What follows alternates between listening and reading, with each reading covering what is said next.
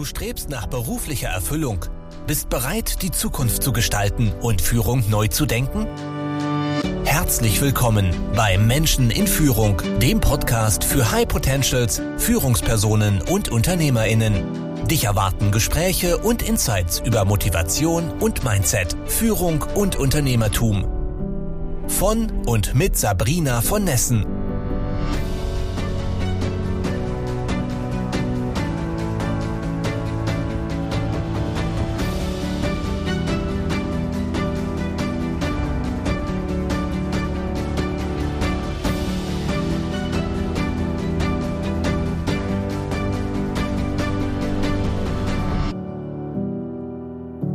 So, dann sage ich Hallo und herzlich willkommen zu einer neuen Folge. Heute mit der lieben Sandra. Sandra, herzlich willkommen. Schön, dass du da bist. Ja, liebe Sabrina, vielen, vielen Dank für die Einladung. Ja, ich bin Sandra Mihailovic um mal meinen komplizierten Nachnamen auch mal. An dem habe ich gerade gestockt, genau. Ja, ich dachte ich, bringe ich es jetzt sauber hin oder nicht? Und dachte ich, ah nee, das macht sie besser selber. Sorry. Ja, Kein schön, Problem. schön, dass du da bist und du erzählst uns gleich noch mehr über dich. Aber zum Anfang die Frage, die ich allen meinen Gästen stelle. Warum tust du, was du tust? Was bringt dich dazu, jeden Morgen aufzustehen, mit Freude an die Arbeit zu gehen? Und was genau ist es eigentlich, das du tust? Genau. Ja, ich beschäftige mich mit dem Thema mentale Stärke. Das zieht sich so durch meinen Arbeits- und Lebensalltag durch. Also das heißt, dass ich zum einen mich persönlich sehr viel damit beschäftige und mich auch in den Themen weiterbilde, aber auch, dass das sich durch alle meine Themen mit meinen Kunden durchzieht. Was heißt das jetzt ganz konkret? Also das heißt, um mal so Schlagwörter zu nennen, ich bin ähm, Trainerin und ich bin Coach und ich bin Unternehmensberaterin und mache da Dinge vor allen Dingen in Richtung Organisationsentwicklung und Personalentwicklung, um mal so, so diese, ich sag mal, läufigen Schlagwörter zu nennen. Das Ganze aber mit der Überschrift der mentalen Stärke, weil es mir einfach ein Anliegen ist, Menschen ja letztendlich zur besten Version ihrer selbst zu entwickeln. Und das ist so das, was ich so jeden Tag tue. Das heißt, ich bin entweder in Unternehmen unterwegs, live oder online in der aktuellen Zeit und auch, auch davor schon, ja. Also das heißt, äh, in, in diesen beiden ähm, live- und digitalen Welten unterwegs. Da geht es dann so um Themen wie ähm, Strategieentwicklung, es geht um Prozesse, es geht um Prozessoptimierung, wenn man Prozesse überhaupt mal entschieden, ähm, ja, entschieden und aufgeschrieben hat. Aber es geht auch viel um die Menschen in dem Unternehmen, um Zusammenarbeit, um Kommunikation, Konflikte, all das, was letztendlich eine Kultur in einem Unternehmen ausmacht. Das ist so der eine Teil. Und der andere Teil, den ich mache, ist dann spezielle Trainings für spezielle Fragestellungen oder Kompetenzen. Das heißt, da bin ich spezialisiert auf Kompetenztraining, die man braucht, um beruflich, aber letztendlich auch in seinem Lebensalltag erfolgreich zu sein. Das können Themen sein wie Zeitmanagement, Problemlösungstechniken, ähm, aber auch wie stelle ich mich resilienter auf, wie schaue ich insgesamt positiv auf mein Leben drauf und vor allen Dingen das Thema Führung. Also das ist ein sehr großer Bereich. Und der dritte Bereich ist dann so eine individuelle Betreuung von den Menschen. Also das sind dann Coachings oder Mentorings, wobei ich persönlich eher in dem Coaching-Thema unterwegs bin und mich auch eher als Coach als als Mentor bezeichnen würde. Und ähm, das sind es dann wirklich auch Themen, die oft eine lang, längerfristige Begleitung sind, also so ungefähr ein halbes Jahr bis ein Jahr, und wo es dann einfach darum geht, bestimmte Fragestellungen meiner Coaches ähm, ja, zu bearbeiten, sie zu führen, sie zu leiten auf ihrem ähm, Arbeits- und Lebensweg. Und das ist sowohl in einem Business-Kontext, also hauptsächlich da Schwerpunkt Führungskräfte und aber auch in einem sportlichen Kontext, da arbeite ich mit Leistungssportlern zusammen. Genau, das ist so mal, um so ein kleines Bild zu machen, was mich so täglich antreibt, umtreibt. Hm, was du mir verschwiegen hast, ist das Warum. Wie bist denn du dazu gekommen und äh, warum bist du dabei geblieben? Also was steckt dahinter, dass du dich mit den Themen beschäftigst? Ja, also ich, wenn ich jetzt mal so mich zurückerinnere, dann habe ich mit 14 angefangen als Trainerin zu arbeiten. Also ich habe Judo gemacht und habe da, ja, war so auf dem mittleren Leistungssport äh, Kategorie. Also ich war im Landeskader, Bundeskader nur so teilweise, also das heißt so äh, semi-professionell in meiner Jugend und ähm, habe da mit 14 angefangen, auch Kinder und Jugendliche zu trainieren und das sehr intensiv gemacht und auch eine Trainerlizenz gemacht. Und ähm, da kann man eigentlich schon sagen, da hat es mit dem Thema Führung irgendwie angefangen. Und das hat sich irgendwie durchgezogen. Führung war am Anfang für mich viel das Anleiten von Gruppen und Beibringen von Themen. Also das Thema Wissensvermittlung und dann eher in so einem Projektcharakter und ähm, Projektmanagement-Thema. Also das ist also vor, vornehmlich um Projekte ging und hat sich dann aber in meinem beruflichen Karriere auch dann weiter ähm, entwickelt, so dass ich dann, ähm, also ich habe bei, bei Daimler, bin ich eingestiegen in meinem Berufsleben, habe dort in der Organisations- und Personalentwicklung gearbeitet und ähm, habe dann dort auch in der Personalentwicklung dann eine Führungsfunktion übernommen. Genau. Und so hat sich das letztendlich, ähm, wenn ich so durch mein Leben durchgucke, es ging immer darum, mit Menschen gemeinsam irgendwas zu machen. Und wenn ich jetzt so mal in meinem Privatleben reingucke, dann ist es auch immer das im Zweifel ich dann sage, so jetzt machen wir halt das und das, ja, oder ich organisiere dann was und das hat ja auch viel mit Führung zu tun. Und ähm, da würde ich schon sagen, dass das sowas ist, was sich mich schon seit meiner früheren Jugend begleitet und sich so ein bisschen als roter Faden auch durch mein Leben durchzieht. Mhm. Und das ist so das, warum auch mich diese Führungsthemen sehr interessieren, was ich eben gesagt habe. Und letztendlich ich da auch jetzt in den Organisationen unterwegs bin. Auch, auch das, finde ich, hat immer ein bisschen was mit Führen zu tun ähm, weil man ja schon auch so der Ratgeber von außen ist. Und das sehe ich auch als einen sehr starker Aspekt in einer Führungsrolle. Ja. Mhm, mhm. Machst du heute noch Judo, das, äh, wo, es, wo alles angefangen hat? Bist du dabei Leider geblieben? ja, sehr schade, weil ähm, was, was ich glaube, dass äh, wenn wir über Führung sprechen, sollten wir viel früher anfangen, in die Schulen gehen, ja, vielleicht mhm. sogar in den Kindergarten gehen und da über Persönlichkeit sprechen, über Mindset sprechen. Ich habe unlängst gelernt, es gibt jetzt die ersten Schulen, die tatsächlich Persönlichkeitsentwicklung als ähm, Lehrfach haben. Das finde ich grandios und ähm, weiß auch, dass Sport eine ähnliche ähm, Rolle spielen kann, wenn es eben um mentale Stärke geht. Mhm. Dass gerade, wenn wir über ja sowas wie Selbstverteidigung sprechen, dass es den Kids auch wirklich viel gibt. Was waren da damals ähm, deine Erfahrungen? Ähm, also so einmal für mich persönlich war es also tatsächlich der Auslöser bei meiner Mama, mich zum Judo zu geben, weil sie gesagt hat, das Kind, das braucht ein bisschen mehr Selbstvertrauen und Selbstbewusstsein. Ähm, und das hat auch wirklich gut funktioniert. Also da habe ich viel gelernt, ähm, war auch viel, also selbstständig unterwegs. Klar, einmal musst du natürlich in dem Wettkampf bist du für dich selber verantwortlich und musst halt gucken, dass du da deine Punkte gut sammelst und ähm, deinen Gegenüber besiegst letztendlich. Und ähm, andererseits aber auch im Judo gibt es so ähnlich wie beim Tennis auch Mannschaftswettkämpfe, ähm, wo du dann als Einzelner dann auch für dein Team einstehen musst und das Beste dazu beitragen musst, dass du als Team letztendlich erfolgreich bist. Also es ist so, dieses Einzelziel steht dann so in diesem Gruppenziel drin. Mhm. Und das ist schon was, was mich sehr geprägt hat. Und dann natürlich auch durch diese, ähm, durch den Kader, in dem ich war, da sind wir auch viel immer unterwegs gewesen, viel ähm, auch außerhalb von Kassel, wo man jetzt mal weiter unterwegs war oder in irgendwelchen Trainingscamps, in denen wir waren. Und also das, das hat wirklich auch viel so, so diese persönliche Selbstständigkeit, aber auch zu gucken, wie organisiere ich mich und so, was ich finde auch sehr, sehr wichtig ist beim Thema Führung. Also das wäre so das Persönliche. Und aus diesem Trainingsbereich raus, da kann ich sagen, so von den jetzt auch so zurückblickend, ich habe immer Kurse gehabt, die ich lange geleitet habe und ähm, mit den Kindern und Jugendlichen dann lange zusammengearbeitet habe und da passieren ähnliche Mechanismen, die ich auch in meiner Mitarbeiterführung und Zusammenarbeit habe. Mit Training, mit wie verhalte ich mich, wie gehe ich damit um, wenn jemand das nicht macht, wie ich das jetzt sage. Ähm, raste ich dann aus oder raste ich nicht aus? Also solche Erfahrungen habe ich sehr früh gemacht, ja. Mhm. Bringt es, wenn ich was, wenn ich meine, meine ähm, Trainingsteilnehmer, meine Kinderchen da anschreie? Nein, es bringt gar nichts, ja. Auch die Dinge durfte ich lernen.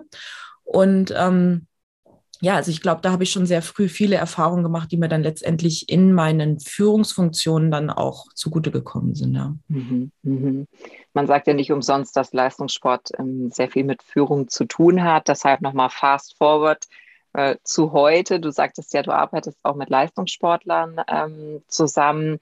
Was, was sind da die Herausforderungen, die die haben? Mhm. Ähm, was sind die Themen, die er bearbeitet? Gibt es so typische Tipps, die du ähm, mitgibst? Erzähl mal ein bisschen. Ja, ja. Ähm, also aktuell habe ich einen äh, Motorradrennfahrer, den ich betreue. Der ist jetzt 16, der wird nächstes Jahr 17. Der begleite ich gerade so in die zweite Saison rein. Und ähm, da sind es ganz unterschiedliche Themen. Also viele Themen, die, wenn man jetzt mal auf das Führungsthema draufschaut, auf das Thema Leading Yourself abzielen und wo es darum geht, überhaupt erstmal sich zu überlegen, was will ich denn erreichen in meinem Sport. Also das fängt letztendlich am Anfang einer Saison an. Das haben wir gerade gestern im, ähm, hatten wir ein kurzes Coaching, da haben wir quasi Ausblick auf 2022 gemacht und haben halt gemeinsam überlegt, ähm, was sind denn seine Ziele für 2022? Was möchte er sich da vornehmen? Auch im Vergleich, jetzt hatten wir schon eine Saison hinter uns. Und ähm, damit starte ich eigentlich immer. Und dann halt, wenn ich mit denen ganz neu starte, überhaupt sie erstmal ähm, einzuführen in, was ist denn eigentlich was muss ich denn eigentlich machen, um mich gut zu steuern in meinem Leistungssport während dem Training? Was kann ich da auch in Trainingseinheiten mit integrieren, um mich quasi mental zu trainieren? Und was mache ich dann auch während der, jetzt bei ihm sind es während der Rennwochenenden oder auch während der Trainingswochenenden, wo er trainiert, wo er halt auch mental mit sich arbeiten kann. Und da starten wir letztendlich mit Techniken und ähm, reden dann darüber, wie hat er es so in der Praxis umgesetzt. Also das heißt, wenn man es jetzt mal wieder auf das Führungsthema überträgt, ähm, ich muss mir klar sein, was ich möchte und warum ich etwas möchte. Und ich muss so ein bisschen die Tools kennen, mit denen ich mich selber auch gut steuern kann, um da eine gute, also ich sage jetzt mal so eine gute Grundresilienz in diesen manchmal dann, dann doch auch sehr komplexen Führungssituationen aufzubauen. Also dass ich dann nicht mit mir selber zu tun habe, sondern meine Energie nach außen richten kann. Und das trainiere ich mit ihm auch, dass er quasi für sich nicht noch sich mit tausend Gedanken beschäftigen muss, die jetzt ihm gerade durch den Kopf gehen, sondern dass er sich wirklich darauf konzentrieren kann, so schnell wie möglich im Kreis zu fahren und letztendlich als Erster im Ziel anzukommen. Und, ähm, und das alles andere vorher passiert, aber nicht in dem Moment, wenn er auf der Rennstrecke ist und fährt, weil da mhm. sind dann andere Dinge wichtig. Und das funktioniert im Wettkampf so und das funktioniert letztendlich in Führungssituationen auch so. Und das ist der Grund, warum dieses Leading Yourself aus meiner Sicht eigentlich so die Grundlage und so das Herzstück auch von Führung ist. Ja. ja. Hast du mal so eine Technik für uns, so ein Beispiel, wie man äh, da daran arbeiten kann, eben dieses ganze Chaos in dem Moment außen vor zu lassen oder sich so vorzubereiten, dass das möglich ist? Ja, also, ähm, also hätte ich sogar so im Prinzip so zwei Sachen, die so ein bisschen aneinander anknüpfen. Das eine ist, Routinen aufzubauen, ähm, die in solche Situationen reinführen. Also das heißt, wir haben jetzt, um nochmal auf meinen Fahrer zurückzukommen, wir haben quasi so Routinen und sind auch immer noch bei, das aufzubauen ähm, und zu verfeinern, wie er an so einem Renntag startet. Ne? Also wann ist er da, frühstückt er, dann zieht er sich an, dann macht er sich warm und so, so quasi in so einen Tunnel reinzukommen. Ne? Also das ist zum Beispiel auch was, was Ärzte sehr stark machen, wenn sie sich auf eine Operation vorbereiten. Ähm, zum Beispiel Rafael Nadal ist jemand, der das sehr, sehr extrem macht, also berühmter Tennisspieler. Und was man auch zum Beispiel nutzen kann als Führungskraft, um sich auf bestimmte Situationen vorzubereiten. Entweder morgens, wenn man in, ins Büro geht und sagen, so jetzt bin ich an der Arbeit und fokussiert und auch abends das Runterfahren wieder, um nach Hause zu kommen und tatsächlich auch abschalten zu können. Also beide ähm, Dinge, also rein in die Anspannung, in den Fokus, aber dann danach auch wieder raus. Und da sollte man einfach gucken, dass man sich so bestimmte kleine Routinen aufbaut weil dann nämlich auch das Abschalten leichter fällt. Mhm. Also das und heißt, es wäre so das rein und raus in so einen Fokus und dann zu sagen, so jetzt bin ich an der Arbeit und jetzt bin ich aber auch wieder aus der Arbeit raus und jetzt ist Family Time oder whatever. Ne? Genau, genau. Was es ja auch bringt, ist, ähm, dass ich sozusagen wen weniger Energie dafür aufwenden muss, um eine Entscheidung zu treffen. Ja, also wenn der Ablauf einfach sonnenklar ist, muss ich nicht in jedem Moment mich fragen, gehe ich jetzt links oder rechts, mache ich jetzt das oder das, sondern es ist einfach so, äh, übers Zähneputzen denken wir ja auch nicht nach. Das machen genau. wir einfach. Ne? So. Genau. Und ich genau. bin Mensch, ich hasse Routinen. Also im Sinne von Eintönigkeit. So, aber genauso habe ich eben gelernt und, und zu schätzen gelernt, ähm, dass bestimmte Routinen, wenn es genau darum geht, in einen bestimmten Flow reinzukommen und auch wieder abschließen zu können, dass es wirklich sehr hilfreich ist. Das kann ich gut nachvollziehen, ja. Ja, ja, und es sind ja auch viele, die sagen so, ja, Routinen und ähm, lass diese Routinen und dann sage ich ja und nein. Wir brauchen diese Routinen, weil unser Hirn einfach sonst überlastet ist. Also das heißt, Achtsamkeit ist wichtig, aber nur Achtsamkeit bringt uns um. Das schaffen wir nicht. Ja, also da haben wir einen Information Overflow. Das geht nicht. Also das heißt, wir brauchen bestimmte Sachen in diesen Momenten, die wir einfach aus dem Rückenmark raus machen können, um quasi mehr Kapazität unserer Aufmerksamkeit auf dann die tatsächlich wichtigen Dinge zu lenken. Also zum Beispiel auf ein Mitarbeitergespräch übertragen.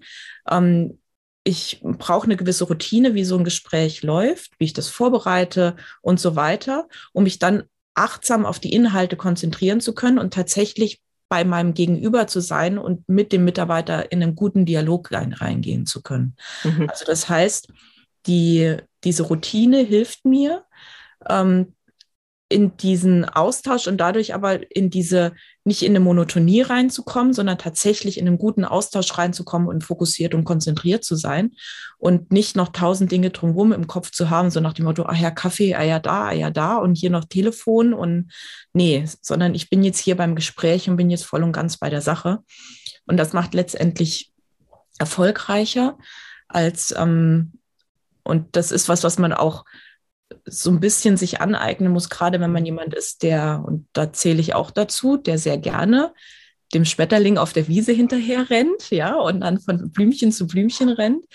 Ähm, aber für manche Dinge braucht man das einfach, weil man sonst nicht die Leistung abrufen kann, die in einem steckt und man letztendlich nur auf, sag mal, 70 Prozent fährt. Ne? Genau. Okay, das kann ich gut nachvollziehen, definitiv. So. War da noch ein anderer, ein anderer Tipp dabei? Oder? Genau, der zweite Tipp, und der gehört da so ein bisschen dazu, ist ähm, quasi morgens eine Ergänzung zu der Tagesplanung zu machen, weil viele von uns machen ja eine Tagesplanung. Und das ist eher so was, ähm, was ich jetzt in den Coachings auch mitgebe, ähm, so in so dieser täglichen Routine außerhalb von solchen speziellen Situationen, sich nochmal zu überlegen, was sind denn die Situationen, die heute anstehen oder in der Woche anstehen, ähm, die mir besonders viel Energie abverlangen oder wo ich ein besonderes Augenmerk drauf haben muss. Entweder, weil sie sehr positiv sind und ich das Bestmögliche rausziehen sollte aus der Situation oder aber auch, dass sie gerade nicht gut sind und da ich gucken muss, dass ich mich gut wappne. Ja, jeder kennt das, solche Meetings, die man irgendwie nicht mag oder das Gespräch mit dem Kollegen, wo man denkt, boah, das könnte ein bisschen hakelig werden, mhm. Ähm, dass man einfach da sich gut darauf vorbereitet und so eine innere, ich sage immer so eine innere äh, ähm, Ritterrüstung anzieht, dass man halt nicht zu viel Energie weggibt, ja, oder weiß, das ist jetzt ein Gespräch mit einem Kollegen, der gerne viel fordert, dass man da einfach gewappnet ist ne, und, und ähm, quasi gut mit seinen Energieressourcen umgeht und ähm, sich mental ein bisschen darauf einstellt, auf diese Gespräche und parallel überlegt, welche Stärken, die ich habe, muss ich denn aktivieren, damit die mich gut durch die Situation tragen. Also bei mhm. den guten Dingen könnte sowas sein mit ähm, die Freude an den schönen Dingen des Lebens. Ja, also dass ich das auch tatsächlich mit allen meinen Sinnen, mit allen meinen Emotionen gut genießen kann.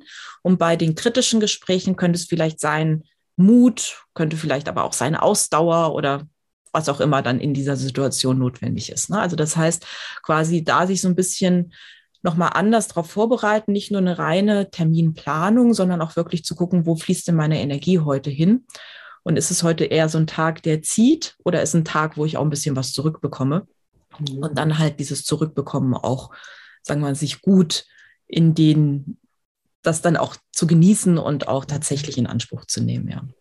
Wichtiger Punkt. Hast du eine bestimmte Methode, dich auf so kritische Situationen ähm, vorzubereiten? Bei mir ist es so, dass ich das visualisiere. Also ich stelle mir mhm. vor, ja, wie so ein Gespräch verlaufen könnte, wirklich ganz bildlich im Kopf, ja, wie so ein Film und komme dann eben auf so kritische Momente und kann mir da überlegen, wie könnte ich reagieren, ja, und was könnte dann die Folgereaktion sein. Aber hast du eine bestimmte Methode, wie du dich darauf vorbereitest? Ähm, also ähnlich wie du. Das ist so auch eine sehr gute Methode, um sich überhaupt auf bestimmte Situationen gedanklich vorzubereiten und aber auch bestimmte Situationen gedanklich zu trainieren, weil wir ja oft nicht oft genug in den Situationen sind, um sie dann tatsächlich zu machen. Ja. Und über dieses Gedankliche Ähm, achso, das habe ich vorhin noch gar nicht gesagt, ne? deswegen erzähle ich so viel davon. Das ist so mein, mein Psychologie-Hintergrund, ja, dass ich da immer viel so auf diesen ähm, so Themen, was passiert da eigentlich bei uns im Kopf auch bedacht bin. Also über diese, diese gedankliche Auseinandersetzung ist das für uns und so für unser Hirn genauso, als ob wir es tatsächlich machen würden. Mhm. Und das heißt, wir können dadurch eine gewisse Routine erlangen. Und indem wir diese Situation durchspielen, müssen wir in einer Situation nicht mehr nachdenken, oh Gott, was mache ich denn jetzt, sondern ich kann direkt reagieren, weil ich das ja schon ein paar Mal bei mir gedanklich durchgespielt habe. Also zum Beispiel, wenn Kollege X sagt, dann habe ich das und das Argument, was ich, wie ich das entkräften kann. Ähm, oder wenn er das sagt, dann habe ich das und das, wie ich das wiederum quasi in eine gute Bahn lenken kann. Mhm. Und hier muss ich aufpassen, dass ich nicht in eine Rechtfertigung komme, sondern tatsächlich zuhöre, also sowas. Ne? Und das heißt, ich muss dann nicht mehr aufpassen, ich muss nur genau zuhören, was dann die Person sagt, um nicht auf eine falsche Fährte gelockt zu werden, so im Sinne von, ich höre nur ein Schlagwort und bin dann immer im Modus X drin. Dabei hatte das gar nichts damit zu tun. Also insofern über dieses Gedankliche, also mache ich genauso wie du und halte ich auch für eine der effektivsten Methoden, um sich auf solche Gespräche auch einzustimmen, gerade wenn ich es nicht so oft mache. Und das empfehle ich auch immer, ähm, wenn man so diese Mitarbeitergespräche hat, was ja viele Unternehmen so einmal im Jahr haben, ne, wo sie dann Rückmeldung geben, dass man da vorher so eine, entweder so eine persönlich, wenigstens so eine persönliche Einstimmung macht oder aber wirklich auch als Leitungsteam gemeinsam einfach so ein, so ein Warm-up-Termin macht, wo man die Themen nochmal durchspricht, wo man sich gegenseitig nochmal, ich sag mal so, die ähm, Thermometer einstellt und ähm, das dann halt auch nochmal gedanklich durchgeht und für sich selber auch sich gut halt, so wie du es auch sagst, mit so einer mentalen Technik dann darauf vorbereitet. Ja.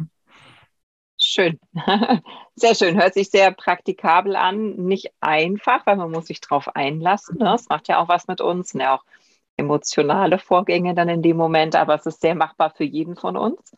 Ja. Deswegen ähm, mag ich das sehr gern. Du hast mir gerade noch ein Stichwort gegeben, auf das ich dir gerne eingehen möchte. Das ist das Thema Planung. Mhm. Und ähm, kurze Vorgeschichte dazu. Ich bin ein sehr exzessiver Planer. Also ähm, ich plane meine Quartale, Monate, Wochen und Tage wirklich minutiös und ich halte diese Pläne nie ein. so, das hat mich manchmal wirklich zur, zur Weißblut getrieben mit mir selbst, ja, dass ich sage, ich tue es doch, warum halte ich es nicht ein? Und ich bin gestoßen auf ähm, Gretchen Rubin, mhm. das äh, kann ich wirklich jedem empfehlen, ähm, mit den äh, Four Tendencies, ja, die sagt nämlich, kurz gefasst, ist sehr, sehr lesenswert und hörenswert, ähm, es gibt Menschen, die befolgen ihre eigenen Regeln und oder fremde Regeln. Ja? Also meine eigenen Regeln wäre eben mein Tagesplan und fremde Regeln sind Gesetzampeln und ähm, was du sagst zum mhm. Beispiel. Ähm, und es gibt Menschen, die befolgen beides und es gibt Menschen, die befolgen nichts davon. Zu der Gruppe gehöre ich, die ist sehr selten. So, ja, das heißt, es ist ganz klar, wenn ich mir selbst starke Regeln vorgebe, dann wird es nicht funktionieren, so ein minutiöser Tagesplan und ich mache ihn weiterhin ähm, mache aber gleichzeitig so die drei Dinge, die ich heute deshalb tun will, nicht muss, mhm. sondern will, weil sie auf mein Ziel einzahlen. Und das ist für mich eine emotionale Verknüpfung, mit der kann ich viel besser als mit so einer starren ähm, Tagesplanung. Weiß ich, im Business muss die manchmal sein, dann gibt es Meetings und so weiter. Aber jetzt so ein bisschen deine Erfahrung zum Thema Planung. Wie gehst du mhm. vor? Nutzt du Tools? Machst du schriftlich? Machst du es nur gedanklich? Ähm, ja, was sind so deine Erfahrungen und Tipps zum Thema Planung? Ja, ähm, also da ist auch wieder sehr schön. Da bin ich auch ähnlich wie du, ähm, dass ich dass ich mir oft Pläne mache und sie dann nicht einhalte. Das liegt aber daran, und das habe ich mittlerweile bei mir auch gelernt, dass mir diese Pläne unbewusst doch helfen, ich aber sie nicht brauche im Sinne von, ich muss sie jetzt so, so, so abarbeiten. Ne? Aber ich weiß, dass das ist irgendwie dann so im Unterbewusstsein wirkt es mit. Und ähm, also das wäre so mal so dieses, dieses, es ist schon für was gut. Ja, und nur allein, um mir mal so bestimmte, eine bestimmte Struktur zu geben und zu sagen, ja, in die Richtung muss es ungefähr laufen oder das sind Ideen oder mal Ideen in so eine bestimmte Reihenfolge zu bekommen das ist so das eine. Das, das zweite ist, und das ist genau das, was du eben zuletzt gesagt hast, die emotionale Verknüpfung mit dem, wo ich hin möchte, das ist besonders wichtig. Weil dann brauchst manchmal auch diesen minutiösen Plan, beziehungsweise es fällt mir vielleicht dann leichter, wenn ich ihn habe oder wenn ich ihn gerade muss, weil mein Arbeitsalltag das braucht, mir zu vergegenwärtigen, wozu ich das jetzt gerade mache. Mhm. Weil gerade bei den Personen, die ähm, sehr sich schwer tun, sich in irgendwelche Korsetts pressen zu lassen, liegt das oft daran, dass sie nicht verstehen, wozu es eigentlich gut ist und diese Freiheit weiter brauchen. Wenn ich mir aber quasi dann ein, eine Begründung selber dafür geben kann, warum jetzt gerade das Korsett wichtig ist und ich danach aber das auch wieder ausziehen kann. Aber jetzt für die, diesen Tag, das jetzt heute mal so sein muss, dann funkt, funktioniert es einfacher. Das macht es uns nicht, also wir brauchen wesentlich mehr Energie als solche Typen, die sich eher schwer tun, sich in Korsetts pressen zu lassen, das dann durchzuziehen. Also es ist an, also anspruchsvoller für uns im Sinne von, wir müssen mehr Energie reinstecken, weil wir so ein bisschen gegen unsere Natur arbeiten. Aber wir können es uns damit leichter machen. Und das sind wiederum diese Ziele, die ich mir stecke. Und das sollten zum einen höherwertige Ziele sein im Sinne von Fixsterne, Everest-Ziele, ähm, ja, solche die, die so eine Zugkraft haben, die man vielleicht auch nie ganz erreichen kann, aber wo man sagt, ja, das ist so, so ein bisschen so der, der Titel über mein Buch in meinem Leben. Und wenn ich sowas habe, das hilft mir schon mal, dass ich sage, ja, und das zielt genau darauf ab, weil ich dahin möchte und ähm, aber auch kleinere Ziele, so im Sinne von Etappenziele, ne? zu sagen, das hilft mir jetzt heute, um gut durch den Tag zuzukommen oder weil jetzt genau das Meeting ist oder aber auch, weil jemand anders, mit dem ich heute den Tag verbringe, das genauso braucht. Also habe ich zum Beispiel auch erlebt bei meiner damaligen Chefin, ja, die brauchte sehr viel Struktur weil sie einfach in, also quasi in diesem Fachthema nicht so sicher war, musste sie sich sehr viel strukturieren, was ich überhaupt gar nicht gebraucht habe, weil ähm, ich das so, also quasi bei mir alles so im Rückenmark drin war, dass ich sehr spontan reagieren konnte.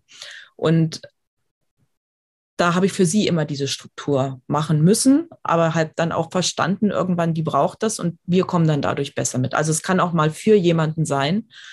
Und das ist immer so im Sinne von, wie motiviert bin ich, sowas dann auch einzuhalten. Und ich glaube, was so der Umkehrschluss auch nochmal mit sich persönlich ist, dass man versucht zu erkennen, warum was nicht funktioniert und dann aber auch nachsichtig ist mit sich. Also sich nicht dann immer schimpft, sondern sagt, ja, jetzt hast du mal wieder deinen Plan gemacht, äh, war mal wieder schön. Ich plane, also ich weiß nicht, wie es dir geht, ich mache das ja auch gerne, ne? weil dann kann man das so, also hat man vielleicht einen Kalender und kann da was ausmalen. Das ist dann wieder so meine kreative Art und Weise. Da kann ich mich dann wieder verkünsteln. Und dann zu sagen, alles klar, sie ist wieder schön gemacht, aber mal gucken, wie viel du dich dran hältst. Ne? So, und dann ist man so im Sinne von nachsichtig, gütig mit sich selber zu sein und dann halt auch zu sagen, ja, du bist halt da ein bisschen anders. So, und ich glaube, so eine gute Mischung zu haben und zu erkennen, was man braucht. Und das ist für mich auch immer wichtig. Deswegen, ähm, wenn ich Zeitmanagement ähm, unterrichte, dann sage ich nicht nur reines Zeitmanagement, sondern ich sage auch immer Energiemanagement. Mhm. Und es gibt auch immer eine Kategorie, ähm, auch mal einen Tag ohne. Und Pläne sind auch dafür da, dass man sie verwerfen kann. Genau, und das, das finde ich halt so eine ganz gute, so, so viel wie du brauchst. Und da finde ich, macht die Dosis das Gift sich ja. nicht versklaven lassen auch dadurch. Ja. Ne? Ich kenne genau. kenn Führungskräfte, die kommen um acht ins Büro und sind durchgeplant bis irgendwie 18 Uhr, also wirklich durchgeplant. Von Meeting zu Meeting, teilweise mehrere Meetings parallel, wo ich ganz ehrlich sagen muss, no way. Also so, so kann ich, kann meiner Meinung nach keiner arbeiten, ja, weil du brauchst ja. auch mal diese, diese Phasen zum Durchschnaufen, reflektieren, neue Ideen gewinnen, immer nur abarbeiten funktioniert nicht. Und ein schönes Stichwort gerade noch das Thema Energiemanagement. Ne? Das war für mich auch so einer der Game Changer, mhm. wirklich zu erkennen, wann, wann, wann ist eine Phase, wo ich wirklich kreativ sein kann, ja, wo ich neue Konzepte kreieren kann und so weiter. Und wann ist eine Phase, da geht mal gar nichts, ja, oder wann, wann mache ich mehr so einfache Sachbearbeitungsthemen, die jeder von uns hat, ne? wo, wo kann ich sozusagen ohne Brain viel wegschaffen Mhm. Ähm, das war für mich wirklich wichtig, das auch nochmal zu erkennen. Und ich glaube, da sind wir auch sehr unterschiedlich. Ja, also definitiv sind Menschen da super unterschiedlich. Und ähm, aber es ist gut für sich, also quasi das mal für sich zu erkennen, wie, was für ein Typ bin ich denn da auch. Und da helfen manchmal solche Persönlichkeitsmodelle. Ne? Also das ist ja immer so eine Versuch, die Realität in Kategorien zu packen. Aber so, also ohne sich jetzt zu sklavisch in so eine Kategorie reinzudrängen. Ich bin auch kein Fan davon, dass man das dann zu, zu sehr als, als ähm, so ist die Welt und nicht anders. Dafür gibt es auch zu viele Modelle. Aber mal für sich so ein bisschen so ein Verständnis zu entwickeln, wo tendiere ich denn hin? Also mhm. bin ich eher so der, der wirklich Struktur braucht oder brauche ich auch mal Freiheit oder wie, wie tick ich da? Und da muss ich sagen, das hat mir so über die Jahre, ähm, habe ich einfach für mich gemerkt, ich bin jemand, der sehr, also sehr lange Dinge im Kopf irgendwie durchdenkt, aber das fertige Konzept steht, wenn ich Glück habe, den Abend vorher, bevor das Training ist. Ne, so, also im, im schlimmsten Fall. Weil, oder manchmal sogar wird morgens noch was umgeschmissen, weil ich nachts noch eine Idee habe. Und ich habe mir das für mich jetzt so gedeutet, ich bin halt, was Workshops kreieren angeht, bin ich halt wie so ein Künstler, der ein Bild malt. Und da entsteht die Idee und ich male und ich mache mir schon, bereite schon auch das eine oder andere vor. Aber dass dann in so ein, dass der Rahmen dann ist und sagt so, und jetzt kann es in die Galerie übergeben werden, das brauche bis kurz vorher. Und da muss ich auch noch mal vorher mit denen telefonieren. Ich muss mich auf die Gruppe einschwingen. Manchmal ist es so, dass es dann während dem Training dann noch was passiert, wo ich sage, ah, jetzt machen wir hier noch einen Exkurs, weil das für euch gerade wichtig ist. Und da bin ich halt ganz anders als andere Menschen, die Trainings machen. Die brauchen eine sehr feste Struktur. Die müssen wissen, um 10.30 Uhr lege ich die Folie 11 auf. Mhm. Und wenn das nicht ist, dann und das heißt nicht, dass die schlechtere Trainings machen als ich, nur das ist unterschiedlich. Und dann muss ich mich nicht kasteien, dass ich das nicht habe. Und die Person muss sich nicht kasteien, dass sie sagt, boah, ich bin aber so im Korsett. Ja. Es wird nur dann spannend, wenn so zwei Personen miteinander arbeiten. Dann geht es so um das, äh, manchmal auch die Erkenntnis, dann eher so dieses Leading Others, wenn man so bei den Führungsthemen jetzt mal wieder ist, ähm, wo es darum geht, naja, dann müssen wir halt irgendwie einen Kompromiss finden. Du musst ein bisschen vielleicht ein bisschen hergeben und ich muss ein bisschen mehr mich ins Korsett pressen und dann funktioniert das auch wieder. Ja. Hast du ein Lieblingspersönlichkeitsmodell, ähm, was du auch mit deinen Coaches nimmst? Ähm, von den, also ein Modell, was ich immer benutze, ist ein Stärkenmodell. Das sind die, das VIA Charakterstärkenmodell. Das ist jetzt ähm, weniger in so vier, fünf Typen oder Farben oder Tiere oder whatever eingeteilt. Und ähm, also da geht es wirklich darum, ein persönliches Profil von sich zu haben, wie meine persönlichen Stärken aussehen und ähm, wie die so in so einer Rangfolge sind, was so meine Top-Stärken sind, die ähm, in meinem aktuellen Lebens- und Arbeitsalltag besonders präsent sind und was sind so die, die ich aktuell nicht so im Zugriff habe. Und dann gibt es so welche dazwischen. Das sind insgesamt 24 Stärken. Das ist ähnlich und so von der Geschichte her kommt das wie das Gallup-Stärkenmodell, was viele Unternehmen ja benutzen, was ich für einen Unternehmenskontext, also benutze ich auch mit einem Kunden. Und ähm, was so für den Unternehmenskontext ein bisschen ja, eingänglicher ist, weil die Stärken auch für quasi Business entwickelt worden sind und das Wording auch mehr auf so einen Business-Kontext passt. Aber mhm. letztendlich ähm, das egal ist, welches von den beiden. Also das ist so ein Konzept, was ich benutze. Und ansonsten, was so Persönlichkeitseigenschaften sind, da gucke ich immer, was, was so gerade passt für die Person. Also da ähm, gibt es den, ähm, den, wie heißen die, das DISC-Modell zum Beispiel. Das ist ja so ein recht eingängiges Modell mit diesen vier Typen. Das habe ich schon öfter auch mal in einem Team gemacht, weil man das relativ einfach auch ohne Fragebogen machen kann, sondern sich einfach mal so ein bisschen einschätzen kann und ähm, dann halt sich zuordnen kann. Und das hilft in einem Team auch sehr gut, um mal so prinzipielle Charakterzüge kennenzulernen. Ja, und zu verstehen, ah ja, das ist jetzt unser, ähm, ich hatte ein Team, da waren alle eher so diese ähm, ich brauche viel Statistik und Vorgabe und Excel-Tabellen und sowas. Und einer war dabei, der war halt super, der Kreative. Und der ist immer angeeckt. Und nachdem wir das mal gemacht haben, hatten dann alle, also das ist, er ist dann nicht weniger angeeckt, aber jeder hatte dann Verständnis für die andere Seite. Mhm. Ah ja, ihr braucht noch die Excel-Tabelle, stimmt's?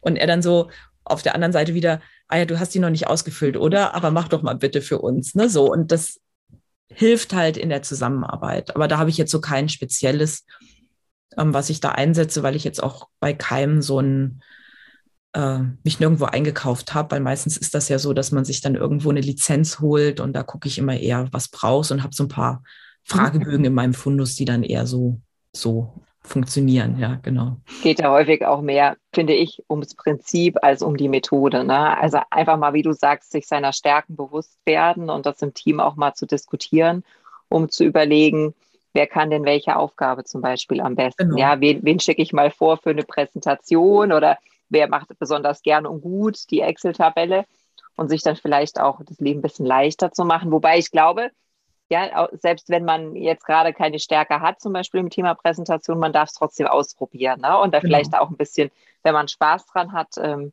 an sich feilen. Also das sollte niemanden hindern, auch eine andere Aufgabe mal, Auf jeden mal Fall. Äh, zu testen. Ne? Auf jeden ja, Fall. Und da gibt es auch so verschiedene Ansätze. Also die wir Charakterstärkenmodell, die haben so ein bisschen den Ansatz, du kannst jede Stärke aktivieren, indem du sie halt trainierst. Und das VIA bedeutet Values in Action. Also das heißt, es bezieht sich auch auf den aktuellen Modell, äh, Moment und welches, ähm, was beschäftigt mich auch gerade in meinem Lebens- und Arbeitsalltag. Und dann ähm, ist es auch ein variierendes Modell. Also das heißt, wenn ich das in einem Jahr mache, wo mich andere Themen beschäftigen, werden andere Stärken mehr im Fokus sein und andere Stärken werden zurücktreten. Also das ist da sehr flexibel. Gallup hat ein bisschen anderen Ansatz. Einerseits hat, sagt er auch, man kann andere Stärken trainieren, aber du musst es nicht, mhm. sondern du kannst auch dir Verbündete suchen, die die Dinge über, für dich übernehmen, die du nicht so gut kannst. Oder überlege dir, wie kannst du Dinge machen mit den Dingen, die dir zur Verfügung stehen. Also so im Sinne von kreativ. Ja, wenn du jetzt nicht ausdauernd bist, wie kriegst du dich dazu, zu, doch eine gewisse Ausdauer dir anzutrainieren? Mhm. Ja, und oder wen musst du dir holen in dein Team, der dich immer wieder daran erinnert, zum Beispiel. Ne? Also so jemanden, der immer sagt, hast du schon gemacht? Ah, nee, ich mache jetzt, ne? So. Ja. Ein Erinnerer oder whatever. Und das ist so, und ich mag beide Ansätze sehr gerne und nehme sie auch, also gebe sie auch als quasi Hinweise in die Coachings oder auch in die ähm, Teamtrainings mit rein, die ich mache. Und ähm, also ich finde es, finde es sehr, sehr gut. Und aber alles steht und fällt immer damit, dass ich mich halt damit auseinandersetzen muss. Und das ist was, was ich bei vielen Führungskräften merke, so im Sinne von auch mal, was funktioniert nicht. Die setzen sich zu wenig auseinander mit mhm. ihren Mitarbeitern. Die investieren in das Thema Führung zu wenig Zeit. Und das führt dann halt auch dazu, dass also ne, wie soll ich sonst wissen, wie jemand ist? Da muss ich mir auch mal hinsetzen, mir mal fünf Minuten Gedanken machen. Aber das fällt in so einem Arbeitsalltag ähm, oft hinten runter, weil ich mir nicht bewusst die Zeit dafür nehme oder die Zeit dafür einplane, das zu tun. Ja. Könnten wir ja auch wieder Routinen entwickeln, um genau diese fünf Minuten zu haben. Ne? Was weiß ich, mit einer genau. Tasse Tee äh, immer um die Uhrzeit oder so. Genau. Genau. Definitiv ein wichtiger Hinweis. Jetzt ähm, lass mich noch mal kurz das Thema Stärken aufgreifen. Das hat ja, ja immer auch was mit ähm, Erfolgen zu tun. Und wir sind ja gerade am Jahreswechsel. Das heißt für mich immer auch so ein Ritual, ähm, zu sagen, was hat in diesem Jahr wirklich gut funktioniert. Denn das vergessen wir häufig. Ne? Mhm. Wir, wir, nehmen das so als Gott gegeben, wenn wir Erfolge gefeiert haben. Derweil hat es ja auch viel Mühe gekostet mach doch nochmal mit uns einen Rückblick. So, wie war dein Jahr? Was ist herausgestochen mhm. positiv? Aber vielleicht auch, wo du sagst, Mensch, also das war nicht sonderlich. Ja, das muss ich nicht nochmal wiederholen. Und nimm uns doch gleich mal mit ins nächste Jahr. Was, was kommt auf dich zu? Was kommt auf die Menschen zu, die mit dir arbeiten? Hast du neue Ideen, neue Projekte, irgendwas in, in Planung? Also einmal kurz zurück und dann so nach vorne. Wo geht denn die Reise hin? Mhm.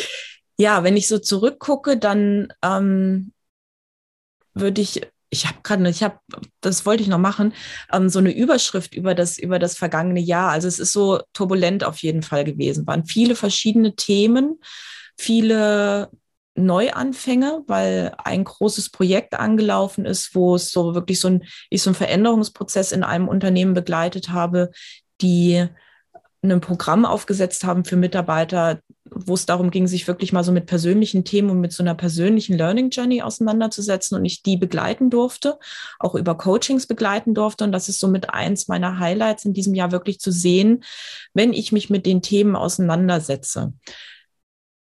Egal was es ist und es regelmäßig tue, dann wird sich auch irgendwas verändern. Wenn ich das aber nur in Gedanken mir oder mir nur vornehme, aber nichts tue, dann wird sich auch nichts verändern. Und das ist so die, die größte Erkenntnis, die ich hatte und wo ich auch mit meinem ähm, Geschäftspartner wir zusammengesessen sind, die sagen, eigentlich können wir eine Erfolgsgarantie auf unsere Trainings geben.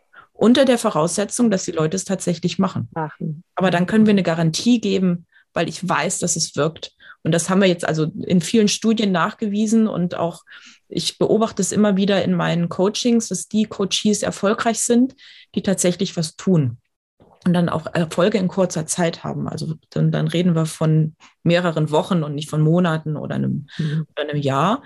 Aber was man so sieht, und das finde ich schön, so dieses Dranbleiben an Themen ähm, ist wichtig und so dieses wirklich auch Zeit in, in Themen rein investieren. Und da merke ich so, das ist so ein bisschen so dieses Lowlight, sage ich jetzt mal, dass ich mit manchen Themen nicht so weit bin, wie ich gerne sein wollte Ende des Jahres. Also zum Beispiel mein Social Media Auftritt, aber auch mit manchen Kunden und ähm, mit manchen Themen, die so mit mir persönlich zusammenhängen. Und das liegt aber immer daran, dass ich nicht genügend Zeit rein investiere.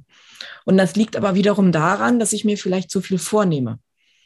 Also halt den nicht, nicht ähm, quasi fokussiert genug bin. Das heißt nicht, dass man sich nicht nur auf eine Sache ähm, fokussieren sollte, aber dass dann zehn Sachen vielleicht zu viel sind und dass dann vielleicht nur fünf sein sollten oder ich dann halt ähm, meinen Zeitplan nochmal überarbeiten muss und dann nicht davon ausgehen kann, dass es funktioniert.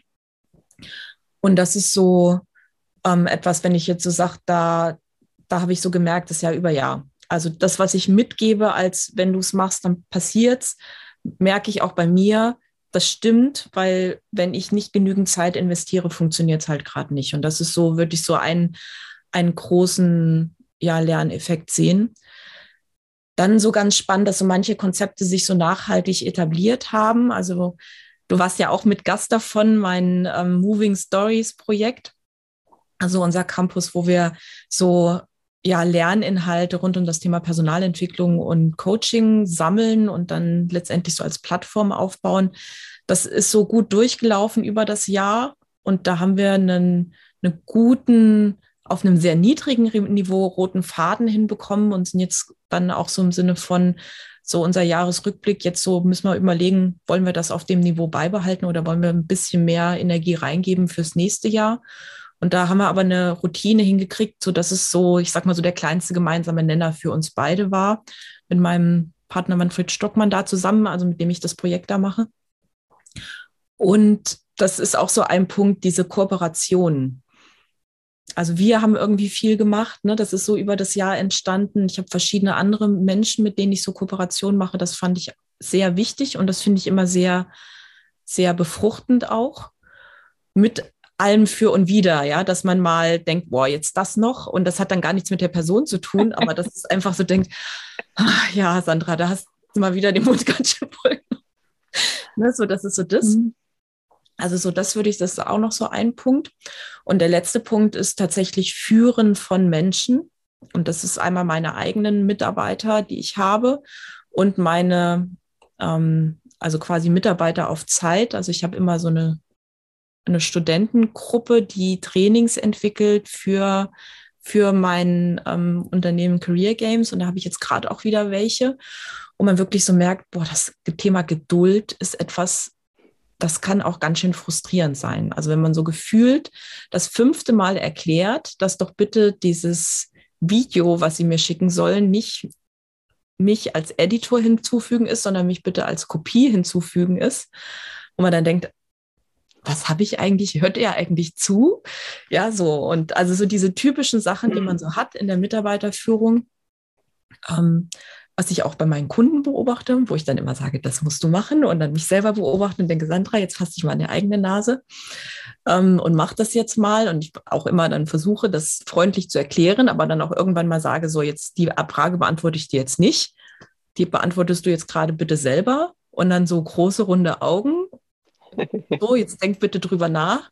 So und so. Ich so, ja. Und wann haben wir das gesagt? Letzte Woche? Ich so, ja, so jetzt, ne? Und aber das ist ja so ganz normal, ne? wenn du so mit Menschen zusammen bist und ähm, wo ich aber werke auch für mich. Manchmal ist es halt anstrengend und ich schaffe es halt manchmal einfacher und manchmal fällt es mir ein bisschen schwerer, je nachdem, wie auch ich selber gerade drauf bin.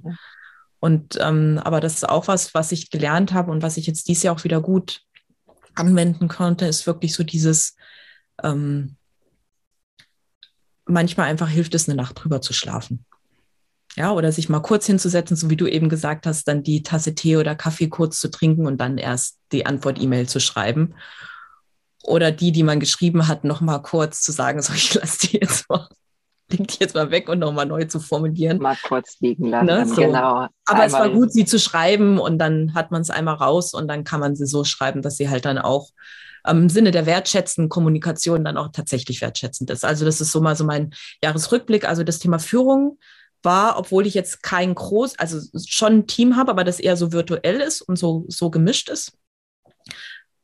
Und ich da jetzt auch relativ viele Leute habe. Also das sind jetzt aktuell, sind es 14, 14 Personen oder so, also schon nicht wenig. Und ähm, dann halt so das, das zweite, so dieses Zeit und Zeit ist einfach nur mal knapp und jede Sekunde, die rum ist, ist nur rum und wie plane ich das? Das war und, und so, so diese, diese Entwicklungsthemen. Das also fand ich so spannend und das ist auch etwas, was, wo ich auch immer merke, da habe ich das, da erfreue ich mich so dran wie so ein Gärtner, ja, der dann so sieht, die Menschen, die er begleitet, wie sie sich verändern und wie sie aufblühen und wie sie, wie sie einfach besser werden und ihren Themen vorankommen und sich wieder andere Themen ergeben und da wieder Themen sind, die, die da sind. Und das ist so im Jahresrückblick sehr, sehr schön. Und das ist so auch das, wo ich weiter dranbleibe. Also dieses Programm, von dem ich eben erzählt habe, das läuft weiter. Also da ist jetzt eine, die zweite Reihe läuft gerade, die dritte Reihe startet im Januar, die vierte ist fürs zweite Halbjahr geplant, 22. Also da freue ich mich schon richtig drauf, weil ich einfach denke, das ist ein mega Konzept. Und so aus der Erfahrung abgeleitet ist so ein großes Projekt, was im nächsten Jahr ansteht, ähm, meine Führungscampus an den Start zu bringen. Das wird im April hoffentlich der Fall sein. Da habe ich jetzt so mit einer ersten Werbekampagne quasi so ein bisschen gestartet in so verschiedenen kleineren Gruppen. Da war ich jetzt gerade in so einer Gruppe mit Tierärzten unterwegs und ähm, habe das da das erste Mal gepitcht. Und das ist so jetzt, das wird so im ersten Quartal anstehen, A, die Inhalte zu produzieren und B, dann halt die Leute an, an Bord zu bekommen. Und das wird ein Jahresprogramm sein, wo die Leute über ein Jahr begleitet werden von mir. Also das ist zwar do-it-yourself, aber auch mit, ich nehme dich an die Hand und ähm, wir haben regelmäßige Zeitpunkte, wo wir auf deine Learning Journey drauf gucken und einfach gucken, wo du stehst im Sinne von Standortbestimmungen. Und du kannst dir auch ähm, noch weitere Beratungen dazu holen über das Jahr. Also das wird so ein, so ein ähm, quasi mitten im Backend sein, wo ich einfach zu bestimmten Themen Schulungsvideos oder kurze Präsentationen oder PDFs oder auch mal einen Fragebogen oder irgendwie sowas finde. Und aber auch viel selber mache, mich austausche und so ein bisschen aber das Ganze digital. Also gerade in der aktuellen Zeit ist es so, und ich habe auch gemerkt, dass es in den ähm, Themen, wo so die Führungskräfte unterwegs sind, das wird für mich so sehr wahrscheinlich Schwerpunkt so Mittelstand sein und, und so kleinere Unternehmen. Die brauchen eine flexible Zeiteinteilung. Also da funktioniert der Freitagnachmittag um 16 Uhr. Machen wir jetzt Führung nicht immer, sondern das muss irgendwie flexibel sein. Und da hilft das Digitale sehr. Vielleicht mal mit angereichert, dann so nochmal mit Präsenz. Das muss man einfach schauen, was das ja gibt. Und ansonsten ähm, die Themen, die bei mir in der Beratung laufen, die sind so Selbstläufer. Also da mache ich auch ehrlich gesagt wenig Akquise, sondern das läuft einfach über Erfahrung mit mir und die Kunden sind Wiederholungstäter und einfach mein Kundensystem da gut zu pflegen und das auch bei, beizubehalten. Und ähm, das, das Kompetenztrainingsthema, also mein Career Games Thema, das da einfach weiter auszubauen. Also da haben wir jetzt auch einige Do-it-yourself-Trainings, die wir gemacht haben, die jetzt evaluiert werden ab Januar. Und das ist ja immer so unser Anspruch, dass wir kein Training rausgeben, was nicht wenigstens durch eine Studie durchgelaufen ist, sodass wir auch sagen können, es wirkt auch und es funktioniert, dass die Kompetenz da trainiert wird. Das läuft jetzt an. Und ähm, das wird so im nächsten Jahr so die Herausforderung sein, da ein Marketingkonzept aufzubauen und so weiter. Also da werde ich noch sehr stark in die ähm, ja, Online-Marketing-Themenwelt eintauchen. Es wird so ein bisschen mein Lernfeld werden fürs nächste Jahr. Ja. Es hört sich nach einem spannenden Jahr an und dass ja, wieder ganz sicherlich langweilig wird. Ne? So, ich bin, freue mich auch auf die Formate. Ne? Also auch wenn wir beide in einem ähnlichen Umfeld äh, unterwegs sind oder vielleicht gerade deshalb, weil wir auch ähnliche, eine ähnliche Haltung haben zu den Themen, freue ich mich total, wenn, wenn du neue äh, Projekte und Programme und Produkte entwickelst und äh, feiere das auch total. Also halt mich da, halt uns da auf dem Laufenden. Deshalb zum Schluss nochmal die Frage, gibt es da schon was, wo ich nachlesen kann zu dem, zu dem Campus oder wo kann ich mich über dich und deine Arbeit schlau machen? Wo sollen wir dann dahin gehen? Genau, genau. Es gibt eine Landingpage schon zu dem Campus. Die wird immer wieder aktualisiert, wenn es neue Themen gibt. Da gibt es jetzt aktuell schon ein, ich glaube, 20-minütiges, 30-minütiges Video aus dem aus einem Kongressvortrag, den ich gemacht habe, wo ich einfach so ein bisschen was erzähle, was ich mir da vorstelle, wo so ein bisschen so, ich sag mal so die Geschichte und warum und wie sieht's aus und ähm, da einfach so ein kurzes Video auch dazu ist und so ein bisschen ähm, Hintergrund ist, was quasi in dem Campus dann passieren wird. Und ähm, da kann man einfach, den Link würden wir dann einfach einmal unten einblenden unter dem Podcast. Und da kann man dann schauen. Und ähm, das ist eigentlich so das, was aktuell gerade läuft. Also da, wenn ich Werbung machen darf, jetzt bei dir gerade, ähm, mein ja, nächstes und mein tolles Projekt ist wirklich dieser Leadership Campus, den ich auch bewusst Campus genannt habe, weil mir diese Unterschiedlichkeit wichtig ist. Also ich möchte verschiedene Themenbereiche ansprechen. Es wird um Selbstführung gehen, es wird von Führung von Mitarbeitern gehen, es wird aber auch mit Unternehmensführung gehen. Es wird einen speziellen Bereich geben für bestimmte Berufsgruppen. Also ich habe ja schon von den Tierärzten gesprochen, das ist ganz witzig. Also das würden dann die Gruppen sein, mit denen ich gerade viel unterwegs bin, wo so, ich sag mal, branchenspezifische Aspekte nochmal beleuchtet werden. Auch das wird leben und wird sich mit Leben füllen. Ich ähm, wünsche mir eine große Interaktivität zwischen den Teilnehmenden und mir auch und mit den meinen Partnern, mit denen ich dann da auch zusammenarbeite, weil ich auch immer sage, ich weiß viel, aber ich weiß nicht alles.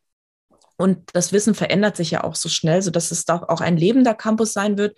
Und deswegen finde ich das Bild des Campus so schön, weil man halt irgendwo ist, man kann hingehen, es gibt eine Bibliothek, es gibt ein Meeting Area, wo man sich treffen kann zu bestimmten Zeitpunkten.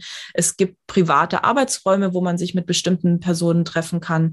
Ich habe vielleicht auch so einen öffentlichen Bereich wie ein schwarzes Brett, wo ich Dinge dran pinnen kann, die mir gerade so durch die, unter die Arme laufen, weil ich gerade mal wieder einen spannenden Artikel auf LinkedIn gelesen habe oder so über einen spannenden Artikel, wo ich sage, Mensch, das ist für euch alle interessant, schaut mal, habe ich gerade gefunden zu dem Thema. Und das ist so eigentlich die Idee, die ich dahinter habe. Und das ist ein wachsendes Projekt. Ich werde im Ende April starten mit einem Launch des Ganzen und es wird aber, wie das so schön auf einem Campus auch ist, es wird mal ein neues Gebäude gebaut werden, es wird vielleicht auch mal ein altes Gebäude wieder abgerissen werden, so wie man sich so einen schönen Unicampus halt vorstellen kann, ähm, ohne jetzt so diesen Universitäts- und Lehrcharakter zu stark rauszuhalten, weil das für manche ja auch ein bisschen abschreckend wirkt. Aber es ist einfach so diese Idee finde ich schön, ja? dass es einfach verschiedene Stände gibt und Bereiche gibt, wo man sich genau das holen kann, was man gerade braucht, aber auch jemanden hat, mit dem man einen Plan machen kann, was brauche ich denn? Also weil oft ist es ja so, dass ich denke, ich brauche was, aber ich weiß gar nicht genau, was ich mhm. brauche. Und da ist es dann halt ganz gut, jemanden zu haben, mit dem man das so ein bisschen ähm, besprechen und strukturieren kann und so ein bisschen so einen rote, roten Faden gibt, weil das ist ja oft so, die Themen sind vielfältig und das merke ich auch immer so, dieses, ähm, die dann wirklich ins Umsetzen zu kommen, das ist das, was schwierig ist. Und auch da gibt's ein an die Hand nehmen und auch dann ein, so und jetzt nachfragen, hast du schon deinen ersten Schritt gemacht oder bist du schon in der Planung? Auch das wird es geben. Ja, also dass auch tatsächlich Leute in die Umsetzung kommen, weil das ist mir immer wichtig ähm, in den Trainings, dass auch tatsächlich ein Transfer in den Alltag stattfindet und ich was davon habe. Schön. Schön. Ich freue mich auf das Projekt. Ich freue mich auf den Campus. Werde da auf jeden Fall reinschauen. Wir packen den Link in die Show Notes. Ähm, auch den Link zu deiner Webseite oder Social Media Kanäle, genau, genau. wenn, da, wenn da was vorwärts gegangen ist, genau.